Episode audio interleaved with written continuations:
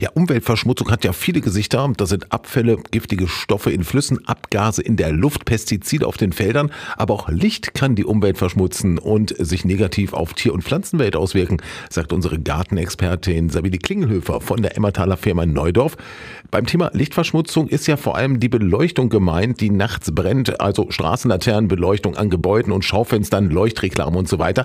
Wie wirkt sich das denn auf die Tierwelt oder vor allem auch auf Vögel und Insekten aus? Der größte Teil der Tiere bei uns ist nachtaktiv. Also 60 Prozent der Tiere sind sowieso nachts aktiv und die sind nachts aktiv, weil es da dunkel ist eigentlich. Die sind lieber im Dunkeln unterwegs, weil dann ihre Feinde sie nicht so gut sehen können. Das Schlimmste ist ähm, das, was es bei den Insekten tut und was es auch bei den Zugvögeln tut. Und zwar die Insekten, wir kennen das alle, die fliegen manchmal um diese Straßenlaternen, immer so Kreise. Und man fragt sich immer, warum. Und ähm, eine sehr wahrscheinliche Hypothese ist, dass die Insekten sich eigentlich am Mond orientieren. Also so nach dem Motto, ich will eigentlich geradeaus fliegen, dann muss der Mond immer links von mir sein. Wenn sie sich da an der Straßenlaterne orientieren, die für sie so aussieht wie der Mond und sich immer links orientieren, dann fliegen die im Kreis. Und die fliegen da so lange im Kreis, bis sie vor lauter Erschöpfung runterfallen oder bis die Fledermäuse kommen und sie alle auffressen. Und welche Wirkung hat das Licht in der Nacht auf die Vögel? Die Zugvögel sind irritiert. Die Zugvögel können sich nicht mehr so gut an den Gestirnen orientieren, weil sie einfach schlicht nicht sehen, gerade über Städten oder über größeren Ansammlungen von, von Lichtquellen. Und dann fliegen die stundenlang im Kreis. Die, die kreisen dann, bis sie wieder eine Art von Orientierung haben und das erschöpft die natürlich in der Regel als Zugvögel hat man ja eine lange Strecke vor sich und wenn die da Umwege fliegen, weil sie die Orientierung verloren haben, dann ist das überhaupt gar nicht gut. Und wirkt sich das auch auf Pflanzen aus? Es wirkt sich tatsächlich auch auf Pflanzen aus. Das sieht man so im, im Herbst, wenn, die, wenn das Laub fällt oder auch im Frühjahr, wenn die Bäume austreiben.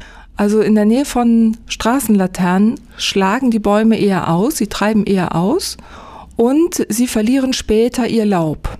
Da kann man zum Beispiel sehen, dass an manchen Bäumen einzelne Triebe einfach noch Laub haben. Da kann man sagen, naja, ist ja egal, ist aber nicht egal.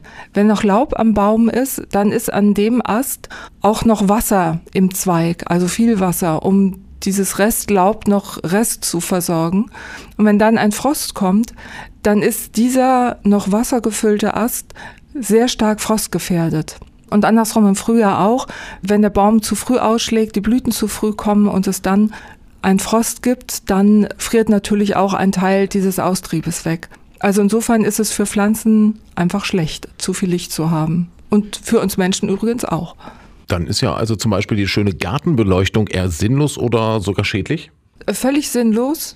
Und was auch gar nicht gut ist, sind alle Strahler, die nach oben strahlen. Also wenn man sagt, ja, ich habe aber so einen dunklen Weg und da soll keiner stolpern, man kann ja Bewegungsmelder anstellen, so dass es eigentlich dunkel ist und nur wenn wirklich mal jemand kommt, das Licht dann angeht. Das ist das eine. Das Licht sollte auch bitte unbedingt nach, nur nach unten strahlen. Wenn es nach oben strahlt, hat es nur dekorativen Wert und trägt deutlich mit Lichtverschmutzung bei. Und auch äh, die Lichtqualität ist auch ein Thema. Also sollte möglichst wenig Blauanteil sein. Es sollte eher dieses gelbliche Licht sein, weil das auch weniger Insekten anzieht. Kann man darüber hinaus selber auch noch was gegen die Lichtverschmutzung tun?